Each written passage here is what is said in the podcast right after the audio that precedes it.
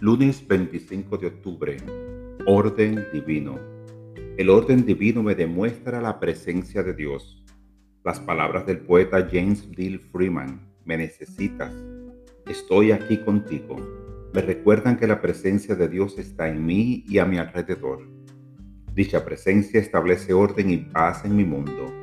Abro mi mente y mi corazón a esta energía y me vuelvo más consciente de su actividad. Descubro el orden en las estaciones de la naturaleza y en las mareas cíclicas del océano.